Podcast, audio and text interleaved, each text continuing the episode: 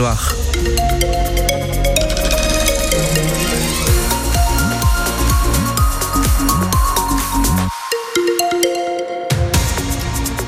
côté météo, on en parle dans, quelques minutes. Euh, C'est couvert aujourd'hui, il y aura quelques petites éclaircies. Il y a également euh, de la pluie. Mais pour le moment, c'est les infos avec Anaïs Martin-Covich.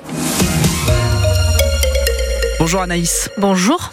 Des Ligériens sont au salon de l'agriculture. Le salon des professionnels ouvre aujourd'hui porte de Versailles à Paris. Une 60e édition marquée par les mobilisations des agriculteurs ces dernières semaines et leur colère face aux grands distributeurs. Parmi les représentants ligériens, deux sœurs qui sont installées à Artin, près de Boin-sur-Lignon.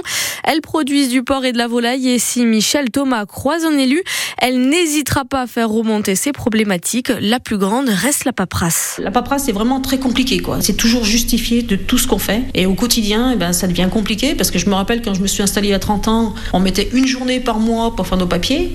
Maintenant, si on rate une journée et demie par semaine, on est foutu, quoi. On est juste foutu. C'est justifier déjà notre production, c'est justifier à l'abattoir. Chaque fois qu'on amène une bête, eh ben, c'est déjà pour justifier les quantités, aussi bien la volaille que les porcs. Après, c'est justifier euh, bah, la comptabilité. Euh, ils dématérialisent de plus en plus, donc eh ben, nous, on matérialise forcément. Donc c'est nous à sortir les papiers. Donc euh, ça, ça peut plus durer au quotidien et plus on avance et plus ils nous en mettent. Quoi. Alors je comprends qu'à un moment donné, il faut tout justifier, mais à force de tout justifier, eh ben, on en oublie notre métier. Quoi. Et ça, ça devient juste insupportable. Et alors que les agriculteurs se préparent à recevoir le public très nombreux, un comité d'accueil d'agriculteurs campe devant le salon de l'agriculture. Il attend l'arrivée d'Emmanuel Macron qui cristallise les colères après la bourde de l'Elysée autour de l'invitation des soulèvements de la terre. Ce qui devait être une opération éclair dure depuis euh, maintenant deux ans. Oui, l'Ukraine entre dans sa troisième année de guerre, affaiblie, fatiguée. Les combattants manquent de munitions. Sur le front, les combattants justement ne sont pas que des hommes et des femmes ukrainiens. Il y a aussi des légionnaires français. Ce fut le cas d'Adrien Duguay, le Youdek, un jeune poneau de 20 ans, mort en 2022 près de Kharkiv. Au début de la guerre, le jeune homme n'a pas hésité à s'engager. Julien Frénois, vous avez rencontré ses parents. Quatre jours après, Adrien saute dans un train pour rejoindre d'abord Paris, puis Berlin, où se trouve son frère. Ensemble, ils sont partis en direction de l'Ukraine. Ils ont su trouver leur chemin euh, très rapidement. C'est vrai qu'ils remontaient la file des réfugiés, ça devait être très exaltant. euh. Les deux jeunes de 19 et 20 ans sont déposés proches de la frontière ukrainienne en pleine nuit, mais ils vont devoir se séparer. David, le papa. Il y avait une vingtaine de kilomètres à faire euh, à pied. Et donc, euh, bah, à la frontière, euh, Adrien avait un passeport et a pu rentrer en, en Et Charles euh, n'a pas pu rentrer avec une carte d'identité. Sa maman Maude ressort l'album photo. Là, c'est la photographie. C'est au moment où Adrien passe euh, la frontière. C'est le 1er mars, c'est 3 heures du matin. Et quelques heures plus tard, il va signer son acte d'engagement. C'est son frère qui a immortalisé ce moment. Adrien n'a pris qu'un simple sac à dos. Les jours qui suivent, ses parents auront l'occasion d'échanger avec lui deux fois par téléphone. Des appels où il semblait en forme et convaincu que son choix était le bon. Après un premier bombardement, beaucoup de volontaires décident de rentrer chez eux.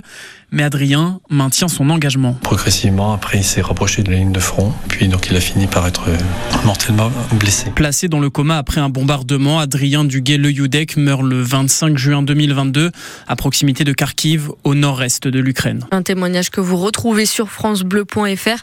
Et pour commémorer euh, l'entrée dans cette troisième année euh, de conflit, un rassemblement est organisé place Jean Jaurès à Saint-Étienne ce matin.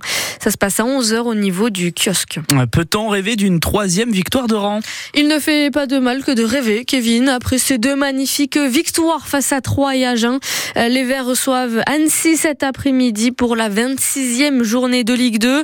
Pour faire la différence, l'AISS peut compter sur Ibrahim Sissoko, son buteur revenu de la Coupe d'Afrique des Nations. Et il compte bien prouver que les Verts ont changé ces dernières semaines. La différence, c'est qu'on a trouvé une, euh, une sérénité qu'on n'avait pas quand je suis parti. Des, matchs où on s'était fait peur à Bastia, ou euh, des matchs un peu plus compliqués comme, euh, comme Pau à la maison. Mais là, c'est vrai que c'est.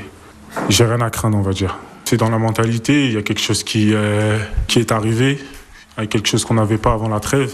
Je pense à une prise de conscience, à une prise de conscience, à faire plus confiance aux autres, on sait qu'ils sont derrière, et chacun se bat pour faire les efforts, tout simplement. Pour l'équipe, c'est plutôt une bonne période, pourvu que ça dure. Un match par contre sans supporters en COP Nord puisque le club est sanctionné une nouvelle fois en huis clos partiel. Mais cette rencontre ASS Annecy, on la vit ensemble sur France Bleu Saint-Étienne-Loire dès 14h pour l'avant-match, coup d'envoi à 15h. Le Puy Foot sur classe Alès et peut tranquillement se concentrer sur la Coupe de France jeudi après cette victoire de 0. Dans son championnat, le Puy Foot prend donc provisoirement la tête de la Nationale 2. Un ancien de NBA sur le parquet de la Alvacheresse, Sekou Doumbouya signe avec la chorale de Rouen.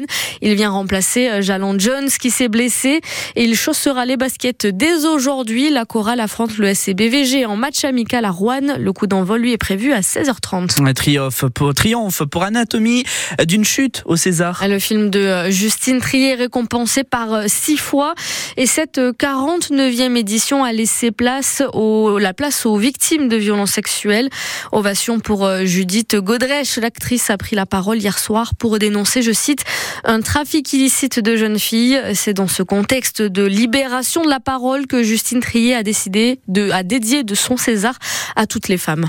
Je voudrais dédier ce César à toutes les femmes, celles qui se sentent coincées dans leur choix, dans leur solitude, celles qui existent trop et celles qui n'existent pas assez, et enfin à celles qu'on a blessées et qui s'en libèrent en parlant, et à celles qui n'y arrivent pas. Et enfin, je dois remercier mes producteurs qui m'ont permis de faire ce film avec une grande liberté, la liberté de, ne chercher à correspondre à aucun standard narratif, formel, de genre, moral, de toujours expérimenter. Profondément, il n'y a que ça qui m'intéresse en fait dans, le fait de faire des films. Euh, on a essayé de, de, toucher quelque chose de vrai en toujours valorisant l'imperfection, l'ambiguïté, la complexité. Et cette liberté-là, est la chose la plus précieuse pour moi. Donc merci à vous. Justine Trier, sacrée meilleure réalisatrice pour le film Anatomie d'une chute. Sandra Huller, sacrée meilleure actrice. Et César du meilleur film aussi.